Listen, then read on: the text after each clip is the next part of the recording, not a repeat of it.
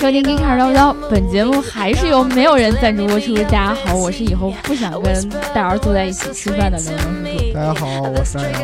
大家好，我是小白。大家好，我是大酱油 C。啊，这一期节目我们还是我们四个人啊。然后我之之所以开头说了这样一句话呢，是因为我刚才就是在我们在录节目之前，我我默我默默的坐在那里吃饭，然后大家突然讨论起了这个对很多事情的一个观点，然后还有就是人生的意义，然后就突然讨论到了吃咖喱饭这件事情，为什么你要吃咖喱饭？你为什么喜欢吃咖喱饭？你喜欢吃咖喱饭，到底喜欢它什么呢？然后这顿饭就给我噎住了。对，因为刘峰经常会特别特别高兴，然后让人无法理解的高兴，我要吃咖喱饭，然后我就点了一份咖喱饭来吃。这种这种这种莫名来的这种，你说不应该吗？啊，吃到自己喜欢吃的东西就不能高兴吗？对啊、可以啊，是可以高兴的呀。啊，但是那你为什么就说无语啊什么的？就是你不知道他啊为什么要这么这么这么一定要告诉你，我特别想吃咖喱饭。你嗯，自己喜我欢的肚子想吃咖喱饭，你就拿想了一个吃咖喱饭饭，了，很奇怪你就？自己买了一个咖喱饭，自己来偷摸摸吃掉就可以了嘛。嗯，那既然你说我想吃咖喱饭，我开心是可以。传染的我的。本来期待就是说你要跟我们探讨一下你的咖喱饭有一些某说某些独到的理解，太想噎住了，其实并并不是，你知道吧？嗯消化不良了，我该。对你比如说我要想吃一个某某某某一个饭，对吧？嗯我会嗯选择把这个饭拿过来，然后买来我默默自己吃掉就可以了，啊知道吧？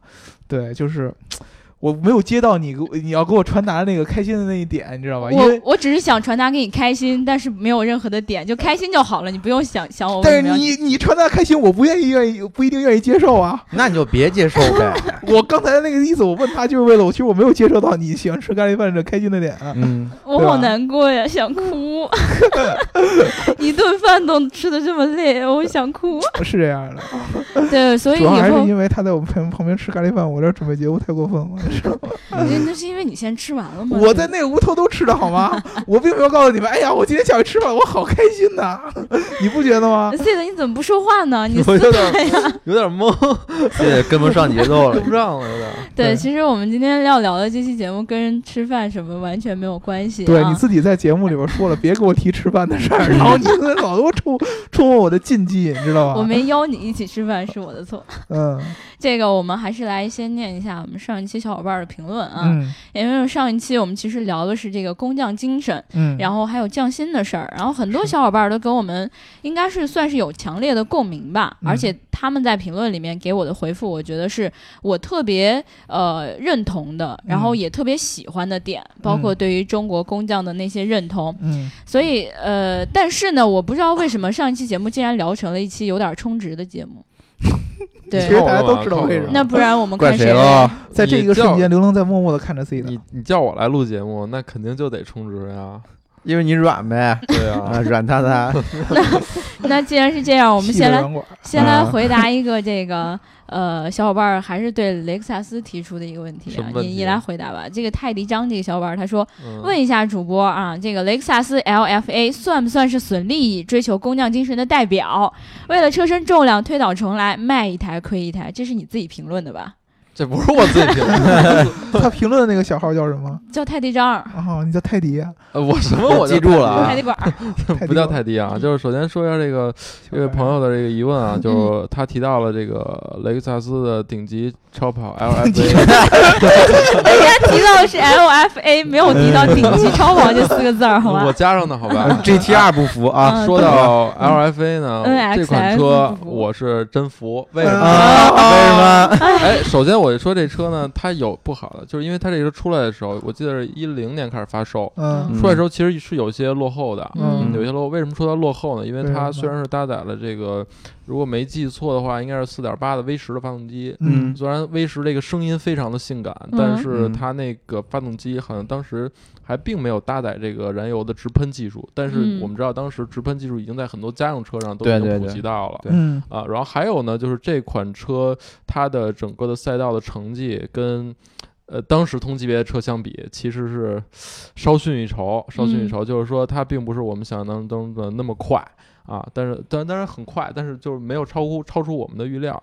但是我觉得这哦车牛逼，为什么？嗯就是因为它我觉得这车在当年推出是有有一种极客精神的。嗯嗯就是这小伙伴也提到了，说这车是推倒重来的。为什么嗯推倒重来？就因为这个车最最开始的时候，它用的是这个研发的时候，它用的是想用全铝的车身。我嗯们知道全铝车身其实已经是很轻量化的对一种一种嗯设计了，但是呢，这个丰丰田就是包括雷克萨斯工程师觉得不行，我就必须得追求极致，嗯后来就换成了碳纤维的这个车身。啊，由于这个的一个转变，嗯所以它基本上除了动力，除了这个底盘悬呃悬挂，其他全都得重来。嗯，整个设计，所以说，嗯，就是呃它它确实是在研发层面用了很多的功夫，而且我们知道丰田，它基本上所有研发、所有技术都是自己来，嗯它它嗯很少就是说直接就把别人的拿过来，所以它连碳纤维的技术，哎，我觉得有个问题啊，你说他们工程师在设计的时候就没想清楚，我这车设计出来是多重吗？呃，因为对呀，因为因为这个车，你知道，你小白你了解，一个车的嗯。研发周期很长，对，嗯。是嗯很长，它这个车应该是两千年的时候开始，可能开始立项开始做的，嗯。但是其实你可能过就那么几年，可能嗯。碳纤维的技术就出现了，他们觉得这嗯可能是一个更好选择。嗯。那你知道碳纤维，他们是连所有碳纤维的技术，包括这个怎么编织，全都是自己来研发的。嗯。所以说，就是如果说一个公司它专门研究碳纤维的技术，他当时我记得雷克萨斯应该是问过他们一个一个一个供应商。嗯说我要做这个技术，然后人家说你这不可能，因为你做碳纤维技术，你就要用十年的时间。嗯哦结果丰田投入了大量精力在这儿，就一年的时间就把这搞定了。嗯哦所以所以说，其实 LFA 这款车还是挺极客的嗯啊、但是说它的赛道成绩什么的，这个咱们抛开不说，就是我觉得算是算是工匠精神啊，算是然的就把所以抛开可以不说嘛，哦对对对对对，其他都不算，嗯就是卖一台亏一台，确实特别公平。那亏不亏我还真不知道，但是这车那咱确实挺买一台赚一台呗，对吧？这车你要你要小伙伴们赶紧买吧。这车现在买还真赚是吧？啊！我觉得是收藏家应该是会收藏这辆车。嗯，嗯，我特别后悔我在最开始 让 C 的回答这个问题，这一期节目怎么这么软？这不是软，这个是事实嘛。所以我要就这么跟你说啊，C 有个特别厉害的东西，嗯就是当他主观的喜欢某一样东西的时候，什么都是好的。对，而且他会用特别客观的理由分析，然后支持他的主观的这个一本正经的，对一本正经的胡说八道。对，所以我要在这儿赶紧补一个那个正经的评论啊。嗯然后这个土逼啃铁牛他说，这样聊值得充值，要是那个傻子没有充值，这样聊就太傻了。这个我不同意啊，我就不相信你没有一个特别主观喜欢的品牌。对哦，对这位对评评论小伙伴，虽然说你可能不会像 C 的那样 特多对特多这种就没这么多理由吧。对看似客观的理由去支持你这种主观。我觉得这种人就特别讨厌，老说人充值，我不充值我就不能夸一个品牌了吗？对不对？共产主义好啊，对吧？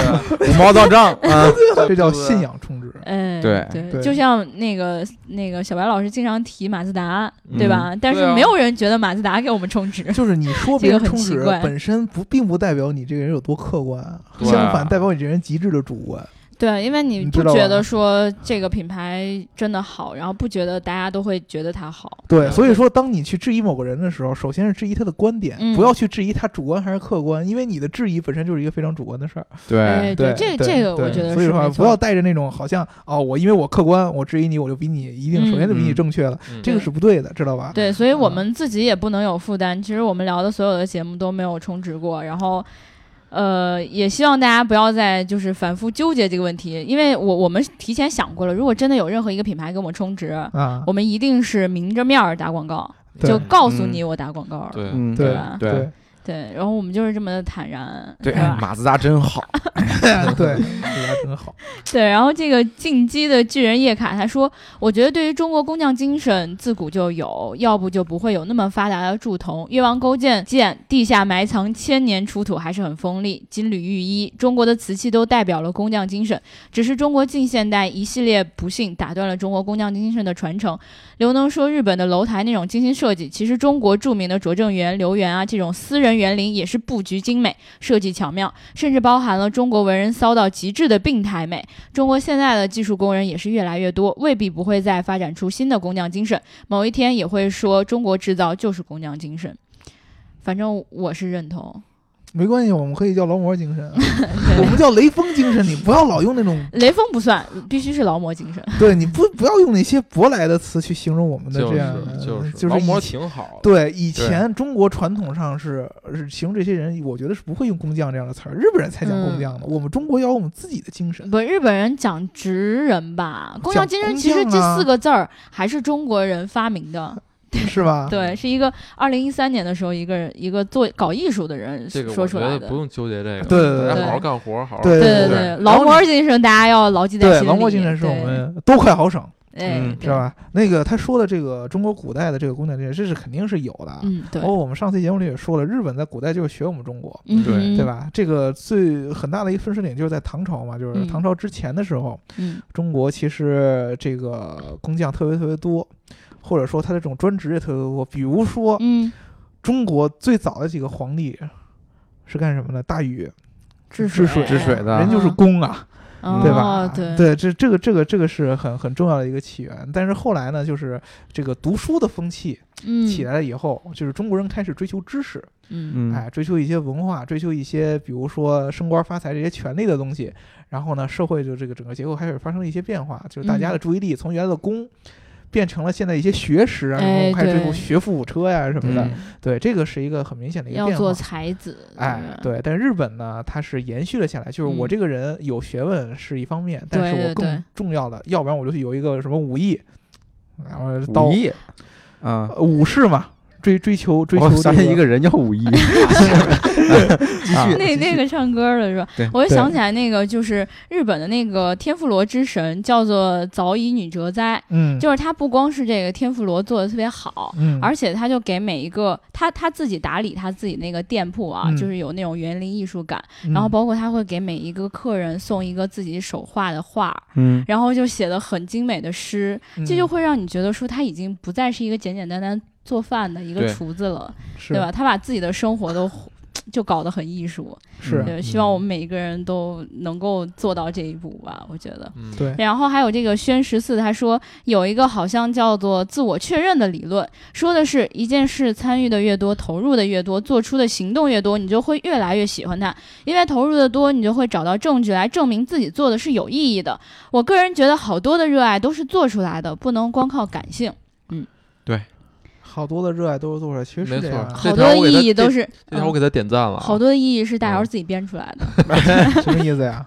你刚才自己说的呀，其实就是找找他说找不同啊。他说这个东西我上期就说过了，就是嗯日本的东西是我刚开始做的时候并没有热爱它，哎，没错。但是我没有别的选择，我一直做了以后发现我开始热爱我觉得。这就是一种相信的力量。对，嗯欧洲是我刚开始我热爱它，然后最后它演变成我一直开始做它，没这个这个是两个两两两两两个干一行爱一行，跟爱一行干一行就对对不太对对一样，对吧？对，好了，那我们其实今天这一期呢，要聊一个，哎，我们还是要聊一个日本的品牌。啊，对吧？嗯但是我们在聊之前，我还是要重复一下，如果大家在听我们的节目的话，一定要记得点赞、打赏和评论，然后呢，点赞、评论和转发。嗯，然后如果有想要加入我们粉丝群的呢，记得在后台留下你的微信号。然后呃，未成年的小伙伴呢，记得也可以加入我们这个未成年的粉丝群啊极。客小汽车，哎，对我们这个小汽车群里面，就是大家可以呃聊一些比较纯净的话题，然后学习一下那有助于你们个，的成长，对对对，然后就是这个补一下长呃长姿势，补一。下作业，然后帮你们想一下作文题目啥的。对，我昨天跟小伙伴说一下，就是嗯进我们的群，不是让你们补作业，就是你们 只能写完作业才能进我们的群，对哦，对对对吧？我这补作业这样的风气不能有。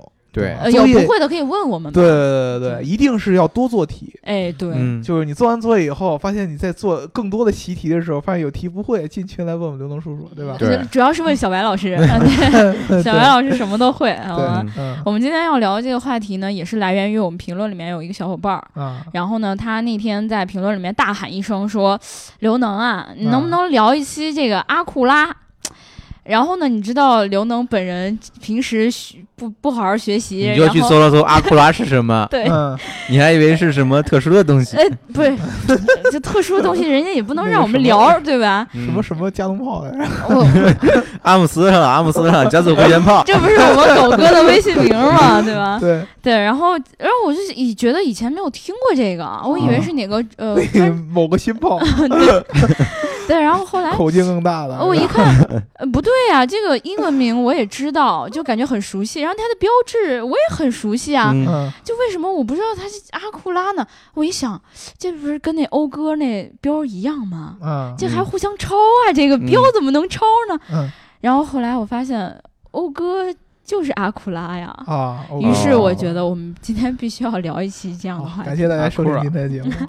今天我们节目主要内容就是欧哥就是阿库拉，对，对，然后完了之后，其实要提到一个很有意思的点，就是呃，讴歌这个品牌啊，就是大家在街上看到很多它的这个车标，看不到吧很多，哦，对，看不到很多。对，嗯就如果你有幸见到这个讴歌这辆车，你会发现它的车标呃确实很熟悉你悉。就会发现哇，还真有人买这车呀。先确认一下到车屁股上看有没有“长安”俩字儿。呃，对，你看它这车标是正过来还是倒过来的，嗯对吧？嗯如果你坐上一个小板车，你发现它那个方向盘一转，然后，哎，这个标正过来了，你应该知道，哦，这其实应该是长安，对吧？对，对，其实我别上错车。哎，对对对，其实阿库拉这个品牌，讴歌这个品牌最早应该呃，其实创立的时间很短，嗯对吧？嗯我查了一下，我以为它又是一个独立的一个品牌，结果发现它是本田旗下的一个品牌。嗯，而且是一九八六年才在美国开始成立的，嗯对吧对，嗯然后而且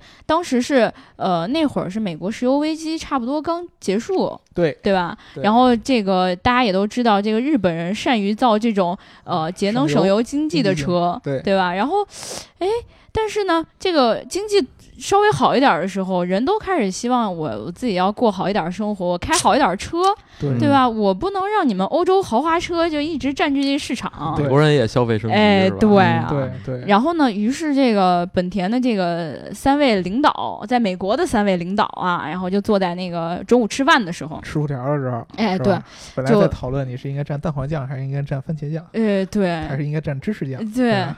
然后一说，哎呀，蘸蘸哪个酱都无所谓，蘸 Papi 酱，为什么我总提 Papi 酱？我怎么梦中情人呐？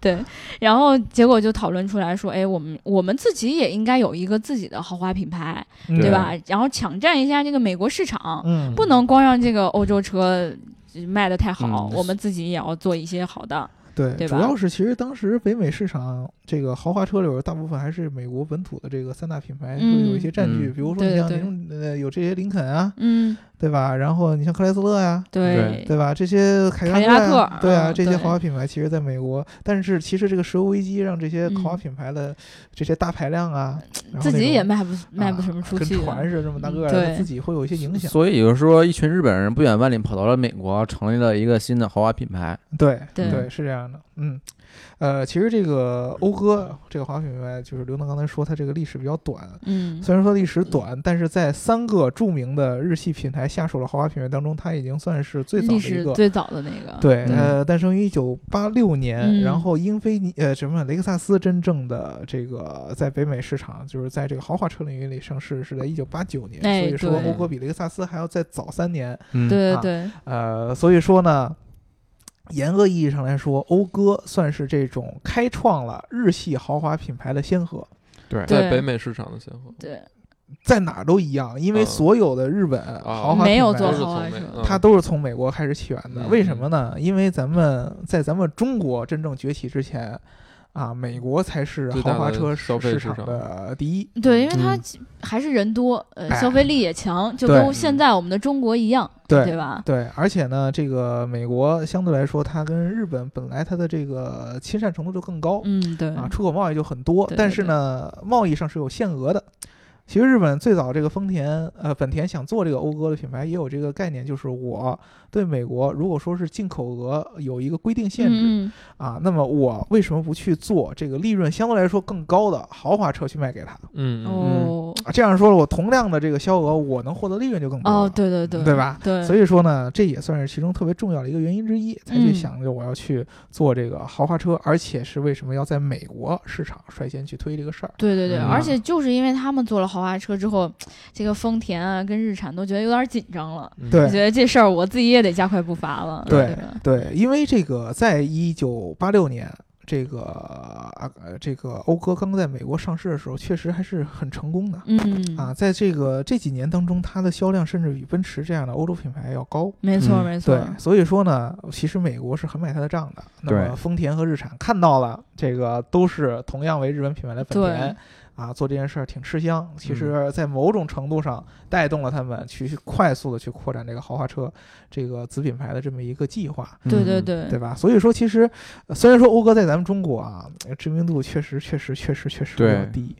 对，你说，就感觉销量真真的不是很好，见到的很少。对啊你，你说你出去，你跟人说雷克萨斯，或者老点儿人，你跟他提凌志啊，嗯这个大家都知道啊。然后近几年就英菲菲尼迪迪啊，其实也有人知道，包括什么高晓松的这个代言啊，对，对，高晓松还有爸爸去哪儿？从来没代言过吧？啊，因为你敢爱不是高晓松吗？敢爱不是他，高晓松是开着车酒驾哦出，对，车，开车酒驾，这也是代言，对，也算是一种代言，对嗯对。哎，那个是不是那我老记高晓松跟他有什么？关系？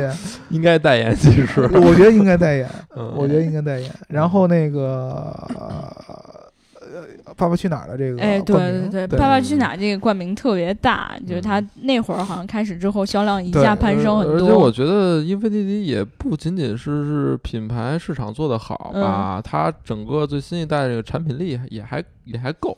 嗯我觉得。嗯对对对嗯对对，所以说呢，其实呃，虽然说啊这个讴歌嗯，算是日系这个豪华品牌的起源，对，但是它在中国的知名度哦确实不高。嗯对嗯，所以我们先先跟大家大概去讲一下这个讴歌这个品牌到底是怎么回事儿。嗯对吧？这个刚开始说了这个一九八六年的起源，但是呢，我没有讲这个品牌为什么要叫 Acura，然后为什么它的品牌是那个样子，对吧？嗯那个他说阿库拉这个，其实阿库拉其实来来自于这个呃英语里面是 accuracy，、或哦，者是罗马语的对对对，accuracy，就是精确呀、精准的，精精准的这个这个一个词。然后呢，它的这个车标，你看着是 是长安道长嘛，安，对吧？其实不是那么回事儿，因为这个人家首字母是 A 嘛，品牌。嗯，对对吧？然后呢，它这个形状，车标形状有点像 A，但是嗯这个车标真实的意义呢，是一个、呃、这个钳子，卡钳一那种个卡钳是吧？嗯，对吧？这个卡钳呢，其实大家应该上上学的时候都用过这个一种工具叫游标卡尺，哎哎嗯啊，原来对吧？是这个，我以为是那个钳子呢。对，其实是是是是一种钳，但是它嗯有点跟游标卡尺有点像，哦就是对对对你你你象征的就是这个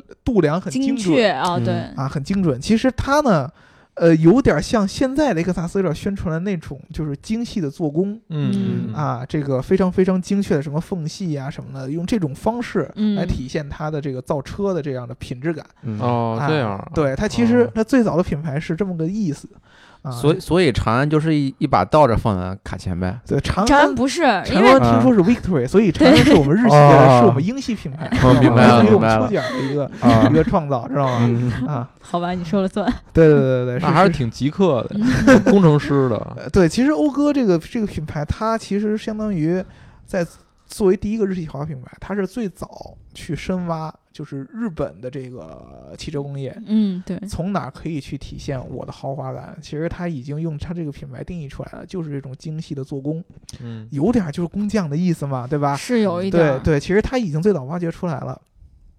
所以说呢，它的这个品牌最开始在美国其实是很成功的，美国老百姓对它挺买账。对，而嗯且我觉得他们自己一开始就是这种经济型的、豪华型的，呃，不，经济型的这种省油的车，嗯、也给那个美国人民造成了很好的印象。嗯，就因为他们一开始日系车给大家的那种感觉就是，呃，我不需要呃去经常去修它，不太容易坏，是对吧？嗯然后美国人，你知道人力成本一般都相对来说比较高，经常你看到那种。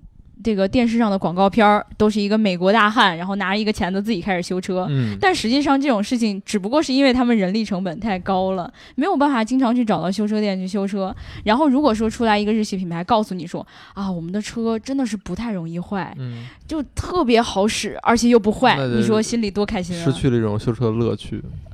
就跟失去了砍圣诞树的乐趣一样，是吗？对，其实这个本田在好多的这个欧美国家的用户的眼中是非常非常非常稳定。哎，对，可靠的这么一个车型，对，所以说刚开始呢，当这个本田说要做这个豪华车的时候，美国人很很兴奋。嗯，他最早推出了，一九八零年推出了两款车型，一个叫 Legend，对一个叫 Integra。对，嗯这个 Legend 是，呃，来自于他和罗孚，就我们之前聊英国汽车工业的时候，那个后来倒闭的那那个，对，哎，倒闭了，对对对对对，就是被被我们那个荣上上汽不是最后给拿拿回来了吗？对。吧？嗯。啊，就跟它是一个合作的一个车型嗯。啊，然后这个 Integra 是来自于它自己的这个原来本本田的一款车型嗯。的一个改款，嗯，对，它是这么着的一个一个作用。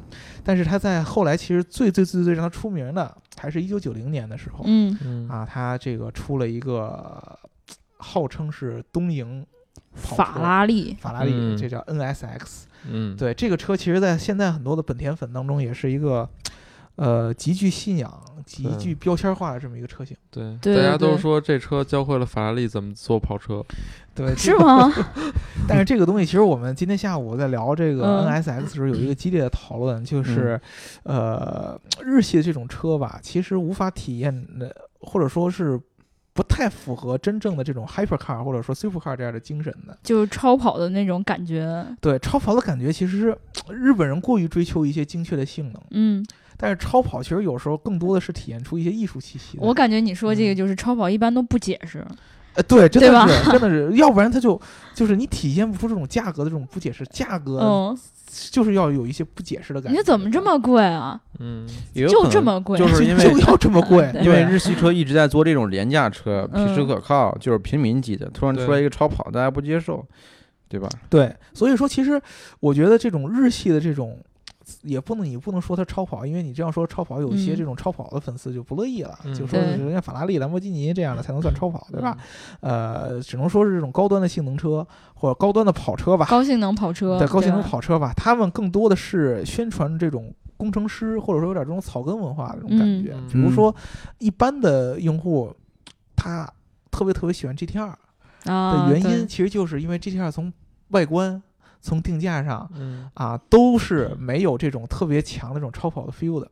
就是首先价格上跟呃动不动就六五百万往上的超跑是差的非常非常多。说实话，如果你不告诉我这是一辆 GTR，、啊然后不告诉我它是一个超跑的话，对其实我从外观上我不觉得它有多牛逼。对不像是我看到这种兰博基尼啊，嗯然后这种迈凯伦这种车，一下就有一种冲击感说，哦，这个车好贵，我不能去碰它。对对吧然后呢，你再去看它的整个 GTR 的这个外外观，嗯你感觉它也不像这种超跑的那样的感觉，它更像是一个，呃，平常我们说的这种呃两呃四座两门的这样的一个嗯轿车的这种轿跑的这么一个感觉。是上一代的那个那个本田那个 NXX，其实它的整个外观设计，我感觉还是挺经典的。哎，对，对这个就是不一样的地方这个是很。帅。这个是其实是 NSX 跟 GTR 的不一样的地方。嗯，从这个 NSX 刚开始诞生的时候，它就有点儿那个 feel。嗯，你去看嗯 GTR 的原原原始的 feel，GTR 最早出来其实就是现在那个感觉，性能车嗯就是一个嗯性能车，但是我要用性能车跑过你的超跑。嗯，这是它最早打的一种感觉。但是 NSX 它从这个最开始的这整个形象延续下来，其实就不是一个单纯的性能车的感觉，它就有一点超跑的那个样子。对它那个流线型啊，包括它低趴的那种感觉啊，嗯就会觉得对哎还挺酷的。对，所以说其实这个就是为什么把这个 GTR 作为东瀛战神，然后把这个 NSX 当做东瀛法拉利的这么一个说法、嗯，那 LFA 怎么办？啊。LFA 嗯，LFA 我觉得更多的为什么突然又提到了你这个 LFA？，我的天，LFA 我觉得更多的 怎么说呢？它才是一种。哎呦，我我找不出不解别的词儿释能够能够吹的。我我我真觉得 LFA 就是算了，不说了，继续 嗯 LFA 什么呀？继续继续。太想不出词儿了嗯，。对 这个充值的词用光了。对大巴德啊，今天，嗯，对，所以说呢，其实这个呃，怎么说呢？这个讴歌嗯在它起源的时候，刚开始做的时候是非常非常强势的，啊，后来这个由于雷克萨斯进入这个北美市场，啊，这个有很大的一个产品力的爆发。对，不知道为嗯什么就觉得雷克萨斯好像总卖的特别好，特别火。对，对，然后我我我也去看了一下这个在美国的销量啊，就会发现，我一开始本来在看这个讴歌的时候，就看到讴歌这个上面写的这个讴歌销量特别好，是然后这个用户评分也特别高。是然，后我就觉得，哎呀，那这个车肯定是呃获得一片好评，又卖的特别好了。是，我一开始带入这种主观的感觉，后来我查了一下那个雷克萨斯还有这个英菲尼迪的销量，我就觉得是，哦，原来是这样儿。其实雷克萨斯后来就是晚几年的时候，从九七年开始还是什么时候，嗯，它的销量明显就已经是这个呃这个讴歌的两两倍左右了，嗯嗯嗯就是卖的真的是相当的好。但是我不太知道这个其中到底是为什么。这个其实最早，呃，本田在讴歌身上倾注了很多的这种非常前沿的技术，哎，对，比如说 NS 呃 NSX 其实是全球第一款全铝车身的车，嗯哦，对，它是这个在技术层面是非常非常非常领先的。嗯，嗯对，那咋了没有，我突然就想到了刚才这个 C 的老师说的这个，？LFA 对，全铝车身换成了碳纤维。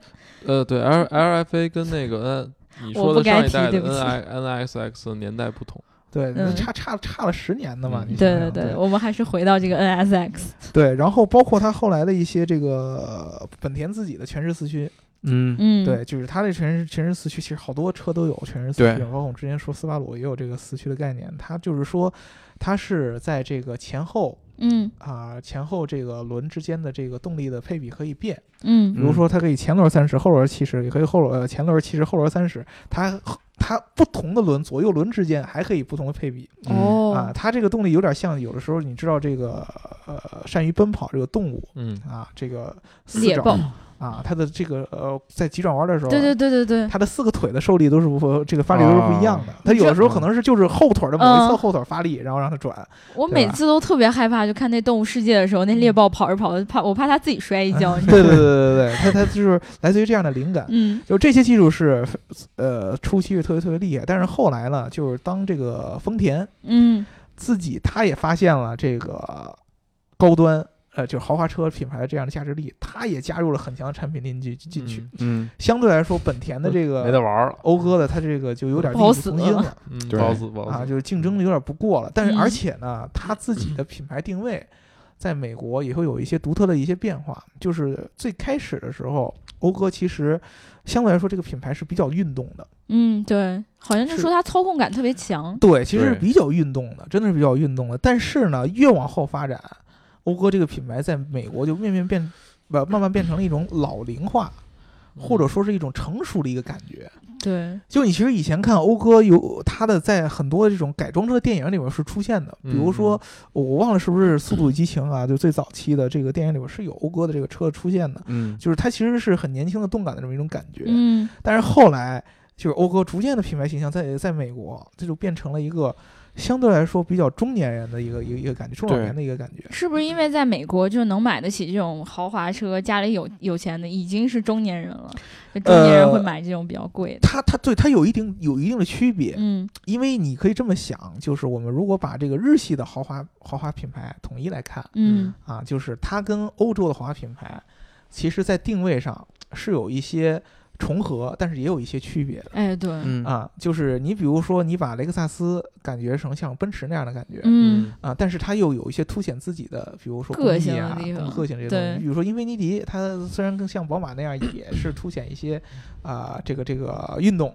嗯。但是呢，它的整体的这个这个整个的感觉也有一些区别。嗯对，但是本田呢，你你欧哥你不能把它比成奥迪，对吧？我差一点儿。对，是是差差差很多。奥迪给人一种年轻的感觉，但是呢，讴歌相对来说呢，就是你怎么觉得它有点过于成熟？嗯嗯对，其实它在最初期应该不是这样的。我是觉得就是看到他那些车啊，就外观上显老气。对，对吧？对就不像是很多时候，我们就觉得说，随着这个时代的进步，你看很多的车都开始说，我要越来越年轻化，我身上要有很多特殊的元素，显得我年轻。嗯对但我一直觉得说，这个车就，你就算是你说你是最新款的。嗯嗯就哪怕是二零一六款的、二零一七款的，好像它也没有说特别明显的一些变化，让我觉得说它是年轻对的。，对反正讴歌在产品力上，可能跟现在的就这种一线品牌，嗯，可能还是差点意思吧。我对觉得，对嗯确实而且而且抛开产品不说，嗯整个品牌对我来说，尤其现在在中国啊，就是嗯对我我想到讴歌，包括我相信身边很多人想到讴歌，他没有感觉，对。他这个没有是真的，印象对对对对这个是最可怕的确实是这样。就是为什么这个讴歌会从最早的，就是刚开始发展的两千年以前、两千年左右的时候，是有这么一个运动的传统，对，到现在呢，变成一个相对来说还让感觉很平淡的一个品牌。嗯其实跟美国本身的这个汽车市场的发展是有关系的，就是因为其实日本的这个三个豪华品牌都是最早在美北美市场起家。没错，对，美都选择国了美国对他来说是最重要的市场。对，嗯，对，就是在咱们中国之前嘛，美国是最重要的市场。嗯现在其实雷克萨斯也特别重视美国市场，嗯嗯特别特别重视没错美国市场。嗯呃，在美国，老百姓也是跟咱们中国一样，其实就是年轻人也有生活的好的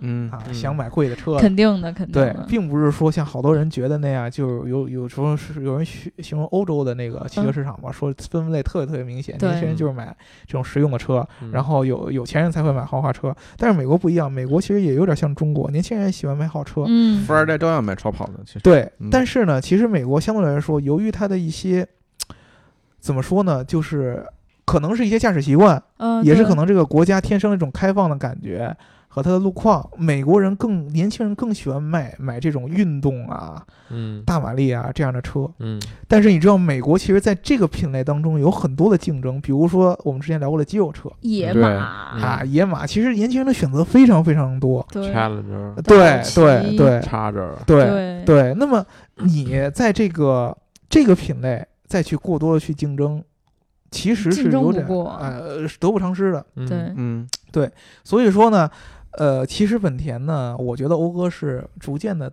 我个人觉得啊，是嗯是调整了它的一些品牌策略。毕竟美国还是有很大一部分中年人，他就喜欢呃这个真正的豪华车这种感觉。哦，对啊，就是就有人觉得我我希希望一辆成熟内敛的一个车，嗯对吧？我不希望那种咋咋呼呼的那样的那那那那种感觉，过于张扬那种感觉。对，它其实在打一个特定的一个市场。嗯。啊，它不像其实其实雷克萨斯更多的是找了硬性的产品力嘛，而嗯讴歌其实在美国是打了一个特定的一个市场的一个划分，所以说在美国其实是雷克萨斯卖的最好。嗯。那肯定的，然后其次是讴歌，最后是英菲尼迪，对，其实现在这么一个销量的一个概念。然后讴歌和英菲尼迪差的不是很多，对对对，雷克萨斯会比他们多，呃，很比较多的一部分，对，对嗯。对。嗯 对，是这么一个感觉，对吧？所以说呢，这个讴歌，他在美国还是很有认知度的。嗯对你，们去看那个，其实伊菲尼迪不是在国内去冠名那个《爸爸去哪儿》吗？嗯，你知道美国在美国，讴歌是跟那个漫威是合作的。哦，我以为美国也有《爸爸去哪儿》不 不不不不，啊，美国有很多很有很有很多真人秀，美国是 daddy 去哪儿？对对，Daddy Where We Go，对，对，啊，他是跟这个漫威合作的，嗯。所以你看很多的，比如说《复仇者联盟》哦。啊，就是漫威的电影当中是有讴歌的车子出现的，只不过我们真的很少，就是在国内上正好很少有注意过，一看哦，长安赞助了，觉得好厉害是吧？嗯对，伊利赞助了，对，所以说呢，呃其实这个讴歌呢，虽然说在咱们国内的认知度不高，但是在美国是有固定的市场。哎，但是嗯其实说到这个，我就记得我前呃这两天就一直在问牙膏一件事儿，我说，哎，如果说你要是选这三个车，选哪个？然后他就说，如果真的有人要让我给他推荐的话，其实我还是比较推荐那个雷克萨斯，嗯，因为它起码这个呃就是 4S 店稍微多一点儿，嗯然后就可能说你要真的出了问题也好找就是修，然后。讴歌在美国的四 S 店也不多吗？对，就是讴歌，其实在美国，他说在洛杉矶吧，嗯，在洛杉矶，呃哎，对，然后在洛杉矶没有吧？对，嗯在洛杉矶其实还是雷克萨斯比较常见。那必须。然后这个 哎什么鬼？然后然后这个这个讴歌跟这个英菲尼迪量还是很少，嗯对，嗯很还是很少见。嗯对，嗯，是这样。其实这个讴歌在最开始铺这个呃 4S 店的时候很很很勤快。嗯嗯它其实最早这个品牌上市之前，在八六年上市之前，它是先筹备了六十家四 S 店。嗯才开始上，才开始就是正正式推出了，但是嗯后来就还是嘛，丰田嗯这个一举反应过味儿来以后，嗯就把它给超过去了，。所以它前几年销量还是蛮好哎，的。所以你们觉得讴歌为什么在中国市场做不起来呢？所以我们现在把视线转回到国内。嗯对我跟跟大家已经聊了够多的，就是讴歌的一些呃品牌的介绍啊，包括它的一些历史、啊。对因为其实历史也并不长嘛，对吧？那说到这个呃中国，嗯其实挺可惜的，因为你知道中国，嗯，英菲尼迪可能最近几年相对来说有点下降，对，但是你像雷克萨斯卖的是非常非常好的。嗯持上升趋势。对看看，你看这个人兴奋的表情，你能感觉出来，对吧？这个有很多的这个，呃，很硬核的、年纪很嗯高的车主在里面。对，但是为什么讴歌这个品牌都不能说它卖的好坏了？嗯，就基本上就一种就不，卖。就 对一种绝技的这哎种 卖还是卖就一年卖几还有新车的千台是吧？那 CDX，个那讴歌我们在国内一般都是看人售价很高，对欧歌其真的售实价好高其实哦，大家去四 S 店多问一问，折扣也不小。嗯是这样。嗯，对，因为因为其实呃，刚才小白老师提的 CDX，嗯，在这个 CDX 车之前，可能讴歌真的是。呃，声音声量应该更小更小。嗯，对，其实我觉得 CDX 这款车也是代表讴歌对中国市场的一个重视吧。嗯，嗯，就再不重视，我觉得它就该没了。因为国产了呀。啊，对，就是这个 CDX 这个车呢，呃，它应该是讴歌在国内上市的第一款这个国产国产车。对，对嗯，对，而且呢，你从这个车整体的这个形象上来说，你能感觉出在往年轻年轻化方向在在走哎，没嗯错啊，外观很明显年。轻，内饰尤其的。哎，你知道对了，原来讴歌的那个老的什么 TLX 这样的车，那个内饰的老的简直就不能不能再老了，就你嗯觉得就是落后了好几年就感，觉这是一辆，告诉你这是一辆零五年的车，你自己可能也不会怀疑。对你看进去，我我觉得啊，刘老师原来那个高配的宝来的内饰都比他强，真的是真的是，因为刘老师那上面有很强的年代感的包间。刘老师那是顶配，对对顶对配宝来，座椅加热，呃，对啊对啊，我觉得都比他的要要要要时尚一些，没错没错。呃，现在这个 CDX 这个车，哎，是是叫 CDX 吗是叫 CDX，对对，不要怀疑自己。说的你都怀疑人生了，对我都怀疑人生了，说明他在市场营销做的真不怎么样。确实了解的 嗯不是很多。就 CDX 之前，我对讴歌这个车基本上没什么了解。你知道 CDX 啊，不对，你知道讴歌最开始进入国内的时候嗯找刘德华代言的吗？哦，是是吗？我其实一点儿印象都没有。特别一对，你想他是他是零六年进入中国，那会儿我都记事儿了，但我嗯完全不记得这回事儿。对啊，所以说其实，在初期，呃说白了，它跟雷克萨斯其实在 CDX 之前都算是全系进口嘛，嗯，对吧？但是呢，它的这个整个的影响力确实相较雷克萨斯要差很多。对，为什么呢？其实就是我个人感觉跟它这个品牌定位就是有关系的。你知道中国这嗯个呃豪华车的这个感觉跟嗯美国是不一样的。美国年轻人买好车的时候会买这些运动感更多，嗯，中国人就算有年轻人说这种运动感，其实相对来说呢，还是其实只能说其中的原因当中的一部分。中国现在大部分一提运动就是，哎，你买宝马呗，哎，就真的对我感觉是品买马牌比较重要。对对你你买宝马真的因为它运动那么简单吗？你还是觉得这个品牌很高档？有面子啊。哎对对对，啊因为你说我都买豪华车了，然后我买一个大家都不知道的豪华车，我买的是什么豪开华车？出去不如开奥迪。对啊对，而就算是这个品牌度相当这相对来说低一些，嗯你也要觉得这个品牌起码是够豪华、够先锋、够科技感。对，嗯。这个年轻人比较认同的。我觉得得吧，，在中国呢，单讲豪华其实没有任何用处，嗯。嗯。没用。你如果市场宣传就是讲我这是一豪华的车，怎么怎么着，没用。现在这个词已经被用烂了。啊是嗯。是，就是讴歌从刚开始上呃这个呃在中国登陆的时候、嗯上市的时候嗯，他讲这个豪华就不被中国人所认知。嗯。看起来不像那么豪华呀。对我们不要内敛的豪华，嗯我们要让人能感受得到的豪华，嗯嗯而且事实上任何一个人都能感受得到的豪华。嗯，对其实凸显的豪华。说讴歌跟其他品牌相比的话，我在北京车展上有一个深深的体会，就是讴歌展台的那几个站台的妹子，比其他的展台确实漂亮很多。是吗？是吗是确实是这是在那个，在我我想想，我在北美车展好像也是这这样的，嗯，哎，我想想，最好看的就是颜值高很多。我想起来，就是欧哥当时那个展台，好像妹子穿的也比较少，我记得。不是少，是颜值本来就。但是也确实不是特别的多，没有、嗯没有没有那么多，没有穿长长裙啊什么的，也穿的比较短，然后呢长得也比较好看，我记得。身材好，气质佳，有的媒体老师还专门去拍照了。我没拍啊，我没拍。嗯，对这个不要做那样专门每次车展就去跟车对。模拍照的媒体老师，嗯。对。嗯。对吧？没有什么意义，嗯。对吧？这个讴歌这个车吧，呃，说实话，它的真正的产品的设计嗯。没有像它的车模那么着好看，哎，嗯，对吧？真的，这个是你你仔细去看，就是你雷克萨斯和伊菲尼迪，它的设计语言和这个车身呃车整个人给人的气质，跟这个丰田还有日产是有一个明显区分的。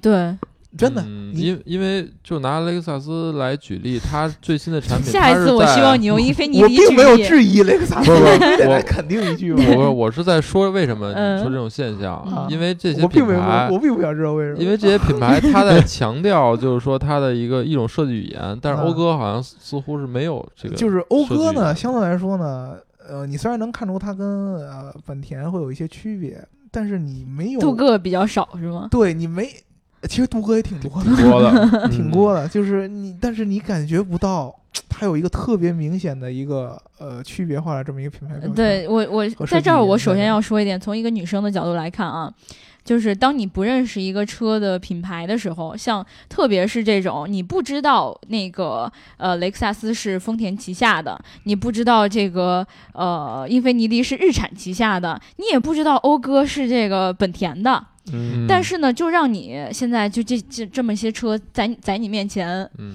其实你会很明显的感觉到。这个丰田嗯。跟这个雷克萨斯没有关系。以前我就从来都没觉得说这个雷克萨斯是丰田的，嗯。我从来没有这种感觉，你知道吗？嗯。就我从来没有意识到，原来他们是一流着有流着相同的血，液。终于你有一天看到了讴歌，然后说这不就雅阁吗？对吧？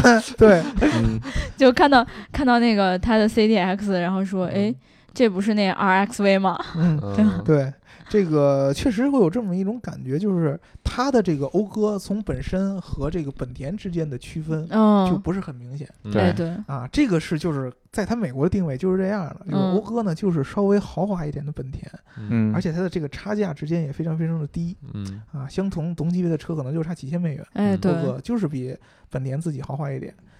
你反观中国，嗯。美国的话，其实本田是卖不过丰田的，但是在中国，本田本来就非常厉害。对，对对对，啊。大家一提雅阁，这是呀，神车。很强势，对对。常，年不断的神车，是吧？对镀铬这个越来越大。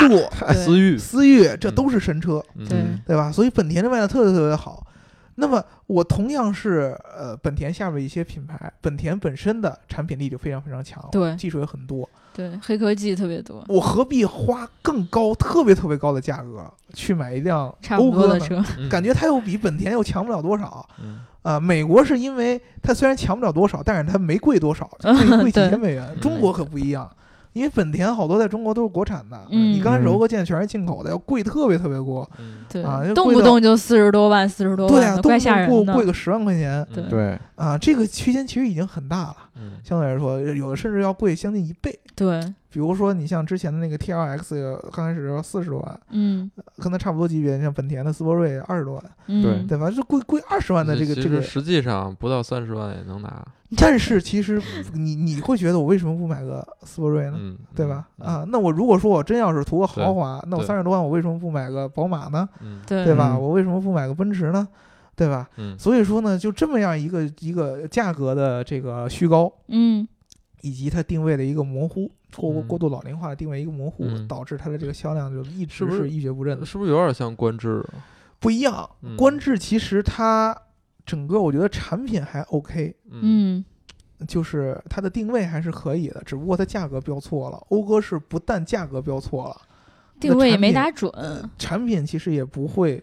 就算它定位就是价格差不多，它在国内嗯我觉得也不会卖的特别好，因为它这个产品的定位不太符合现在的这个年轻人。嗯就除了嗯 CDX，、啊对对对 CDX 是不错的，CDX 毕毕竟是刚出的嘛，对吧对吧？对吧？所以说，其实它去年出那个 CDX 的时候，大家是很期待。嗯，对对，刚开始上市的时候，哎，觉得这车，呃，一改讴歌原来那种老气的感觉，嗯。嗯，对吧？然后呢，内饰配置也还不错，还是 SUV，对，还是个中国人最喜欢的这个、呃最容易接受的车型而 SUV 而。且后备箱特别的大，对，而且这个听说是特别特别。呃，有很多特别特别这个人性化的一些小的设计细节，对对对。比如说后备箱的这个呃开合的这个程度特别特别大，对然后特别容易往上装东西。对对对，它那个很低嘛，对，嗯。然后呢，这个后座上种的这个中央扶手设计特别特别巧妙，别的中央扶手都是从上面往下摁下来哎，的，对对对，它是从下边升起来的一个中央扶手，给你一个哦。就是很隔离开的空间，对，有一个特别强的一个包裹感，对，对吧？但是嗯。这个车其实后来最后价格出来，大家就有点儿呃，结果呵呵，对，还是就有点懵逼了。这个车其实最低配应该是二十二万多一点。对，二十二万多，对，然后最高配要到将近三十万。嗯，三十二万左右嗯。好像，对对，这个级别，呃，其实它有非常非常多强劲的竞争对手对。，二三十万竞连争非常他本田自己都有很多的对手，对 对吧？首先，本田自己就有。对，嗯。啊，除了本田之外，咱就单列豪华品牌的话，嗯嗯，紧凑型的 SUV 有奔驰 GLA 对，啊，有这个宝马的叉一嗯嗯。对，啊，然后有这个英菲尼迪的 QX 三零、嗯嗯。对吧？就这这几个其实都是这个同就是同级别豪华品牌下面的紧凑型的 SUV。对，嗯而且是品牌力好像更强一些，对，但是你去听这几个品牌，好像哪个品牌的认知度都都要比欧要强得多。对。那你价格上体现不出优势，嗯，所以说这个车到现在还是没有那种特别火的感觉。没诚意。对那不像荣威 RX 五一下就卖了好多台是吗？对，其实我跟你们说，讴歌 CDX 这这个车其实是很不错的。嗯我跟大家说几个数据，就是说，呃，QX 三零。嗯呃，英菲尼迪吧，对对对运动感的一个 SUV，，SUV，呃，1.6T 的发动机应该嗯是一百多少马力？应该是一百五十多还是一百三十多？我记不太清了，应该是一百。呃，它应该是跟奔驰的 GLA 是 1.6T 的马力是一模一样的，嗯应该是一百六十多。但是讴歌 1.5T 的发动机一百八十二马力，嗯，啊很强哦。劲，对，宝马的叉一的一点一点五 T 才一百三十多马力。嗯。哦，对，其实讴歌的这套发动机是应该是直接是思域嗯，用过来的，换的这个哦。变速箱系统，其实是非常非常厉害的，嗯。就是被被中国人捧为神车的这个嗯。思域的这个东西。所以说，其实从产品本身上来说，没毛病，真的挺不错的一辆车。嗯但是就是这个品牌定位和定价让它出现了问题嗯，啊！其实你仔细想一想，既然你这发动机这么牛，我买辆思域不就得了吗？对吧？其实会这样又买发动机送车呀，啊，对对啊，我买思域不就得了吗？又便宜，买两辆思域，对啊，嗯又又便宜，对吧？又能体验这种操控的感觉。那我要真是图豪华，我就去买个，你要 GLA 品牌，奔嗯。驰什么感觉啊？对吧？对对对，啊其实我觉得品牌对于中国人来说真的很重要。对啊，嗯因为你在豪华车里边，大家就主要其实就是买品牌，对，嗯特别像我们这种五六七八线小城市的，啥也不认，就认个品牌，是对吧？你你说嗯你开欧国出去，人家说，哎呦，我家里买个长安，你 什么感觉嘛？对吧？嗯，对吧？如果说你讴歌汉中长安特别多，最后去跟这个长安合资，别闹啊！长安讴歌其实还嗯这个名正言顺没，有没有违和感是吧？对吧？你跟这个广汽，广汽其实呃挺可惜的，我觉得到最后吧，它的这个定价还是缺了一点点诚意在里面。哎，你说如果说这个就是欧哥想明白了，他要是早两年开始跟这个开始国产，然后开始把自己的这个产品线稍微开始年轻化一点，我觉得他应该是没毛病。但我觉得也不 全是国不国产的问题吧，因为雷克萨斯也没国产，雷克萨 斯，暴露了自己的知识缺陷，不是国产。我我知道我知道嗯是这个问题，但是说我觉得讴歌的处境很尴尬，比雷克萨斯尴尬多了。嗯其实我这么跟你说，C 的雷克萨斯这这这这种行为，只有在它积累到一定程度才可以做得到，对，嗯并不是所有品牌可以都跟都对一样的。对，呃，当一个品牌过于强势，嗯过于在某一些地方流行的时候，这个品牌的品牌力就会下降的。嗯，雷克萨斯只不过现在还没有到那个坎儿。嗯，还没到那个。如果有的有的品牌最后被人用烂了，这个品牌就不高端了，就没有我觉得到时候品牌 C 的该换车了。任何一个品牌都可以自我突破。你像宝马和奔驰都一百多年了，对吧？嗯是啊，它还在突破。对，但是他们也国产了呀，啊，是是，对吧？对吧？国国不国产这个事情，我觉得不是那么重要。因为国产其实并不是一个简简单单一个标签儿，对国产是意味着低价格。是对对对，是是对于讴歌没错来说，我觉得对是很，雷克萨重要的一斯它件事情。强并不见强强在于进口，它是强在于进口还便宜我。知道我的意思就是说，它不代表国产了就能卖的特别好。它国产了，嗯，低价了，对嗯，它就能卖得好。嗯对，这而且是肯定的而且它国产的话，我觉得是一定会调整它的这个品牌的一些策啊，对啊，略的。我们刚才说的这个四款呃紧凑型 SUV，除了 QX 三零也都是国产的，嗯对吧？也也都是国产的。嗯 QX 三零我觉得其实也是时间的问题，因为现在嗯其实卖的也不咋地嘛，对吧？嗯刚刚上市，因为对，我觉得这几款车，你看，就是三个这种看起来，呃，就是觉得没有豪华车的品牌，嗯出了豪华车之后，他们其实结果真的就是雷克萨斯排第一，接下来是英菲尼迪，最后是讴歌。嗯，但讴歌真的是进入国内之后就很保守，嗯，他真的很保守。如果说他一开始有很大胆的说，我进入国内了，我就要为了为了这个中国市场，我要做出很大的改变，嗯。对，他可能现在也不会是这么的不知名。嗯，嗯。我们可以揣测一下这其中的原因嘛，嗯。就是其实如果说你把中国和美国嗯，啊去这个想做最重要的两个汽车市场，哎，对。嗯，大部分汽车品牌都是这样的嘛，嗯。对，对吧？那么对于本田，它有下边有本田和讴歌两个品牌，嗯，在美国讴歌要卖得还不好一点卖的好一些，在中国本田是非常非常厉害的，本田这个品牌非常重要。如果说我本来讴歌和本田它的这个差距不是很大，嗯。我把本田呃把讴歌这个品牌定的过于的性价比高，嗯。或者还是怎么样，嗯。把它引进了国内，它却影响了我丰田呃，啊我影响了我本田本身品牌的一些销量，嗯怎么办？嗯啊、它其实这个保守是有道理的。理嗯，对，就是我其实我我并不指望讴歌要卖的有多么多么好，它是拔高的，对吧？对，因为我对本田已经足够好了，在国内。嗯而讴歌呢，它它主要针对是美国市场，我又不能因为对，去重新去打中国市场，嗯还得要美国市场的策略，因为我不可能一个品牌讴歌在美国是一个样，在中国又是一个样。其实。我觉得你说这特有道理，嗯。这个我们用一个事儿就能反映出来，就嗯大家去看 NXX 的定价，嗯，其实那个车呢，当时呢，其实它是可以定一百多万的，它完全可以定一百多万，就成本跟差不多。Cover 对但是它最后定了三百将近三百万的一个价格，对。就是说其实。那个，你把价格定那么低，你还不如定高点儿呢。对吧？反正也卖不出去，反正都没人买指望卖出去，就三。台。对啊。对，就拉高一下品牌形象嘛。对，对，其实现在我觉得，呃，它可能更多的是这个 NSX，呃，这个三百多万是一个嗯。品牌的这么一个感觉。嗯嗯。他我觉得 CDX 更多的，他觉得他品牌已经经营的差不多了，嗯，呃，他想回来重新再去搏一把。我觉得是这样啊，就是就像 NSX 这种这种车，它本来就没指着它去卖多少，嗯因为我不是一个卖这种车的品牌，对吧？但是我的豪华车系还有这种家用车系，其实它我还我觉得还是要要量的，要销量的。嗯，嗯，不像 NSX，我我卖不卖我无所谓，但是我要给你证明我有这个实力可以对对卖它，对对，对对吧？，所以说我觉得，如果说它现在这个车啊，就嗯 CDX 这车，如果要能谈到一些优惠，嗯这个车还是有一定竞争力的。没错，但是如果说呢，它还是这个价格坚挺不下的话，嗯嗯。我其实就觉得相对来说我们有机会把呃这一台 CDX 给大家试一试。呃可以啊，嗯有机会我们可以去试一试。嗯，对，对。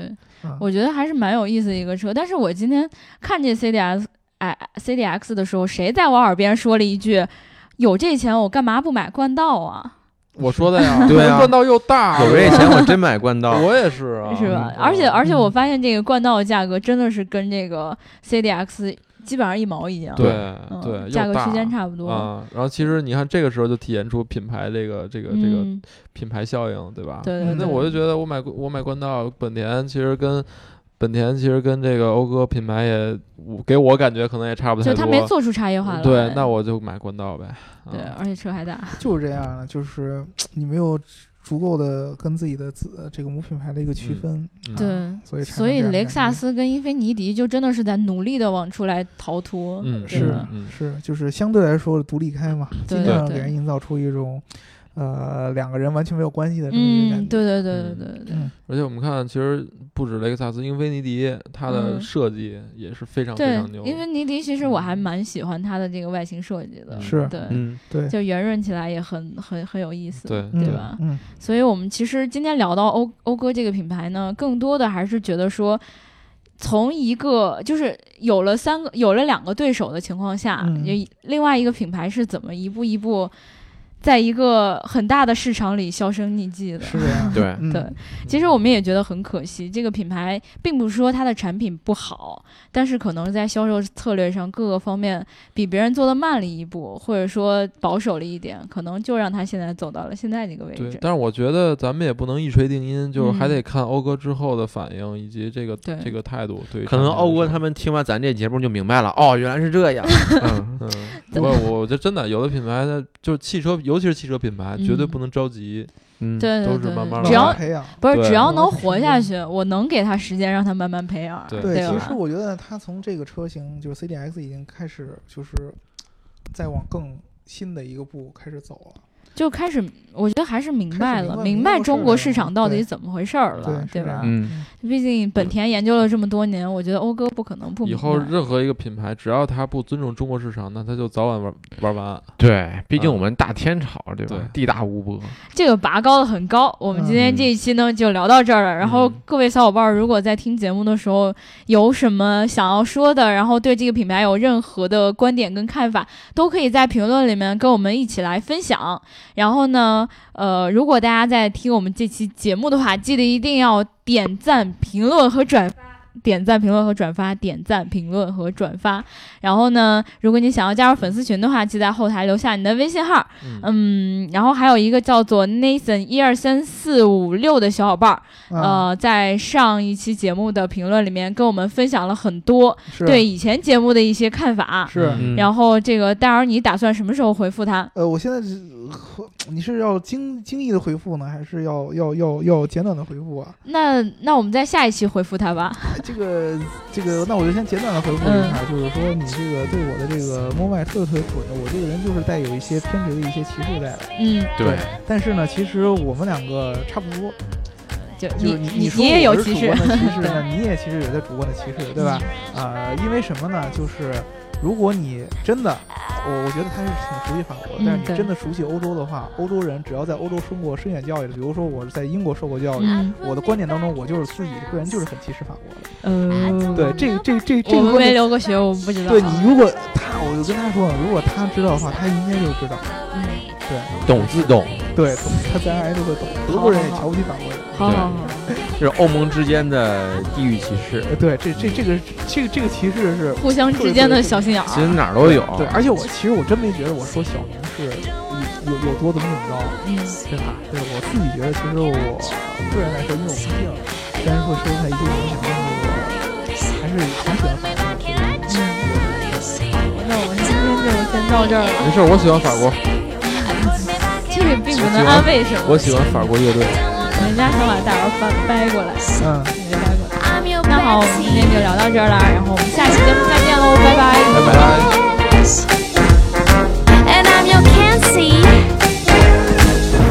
You cracker jack.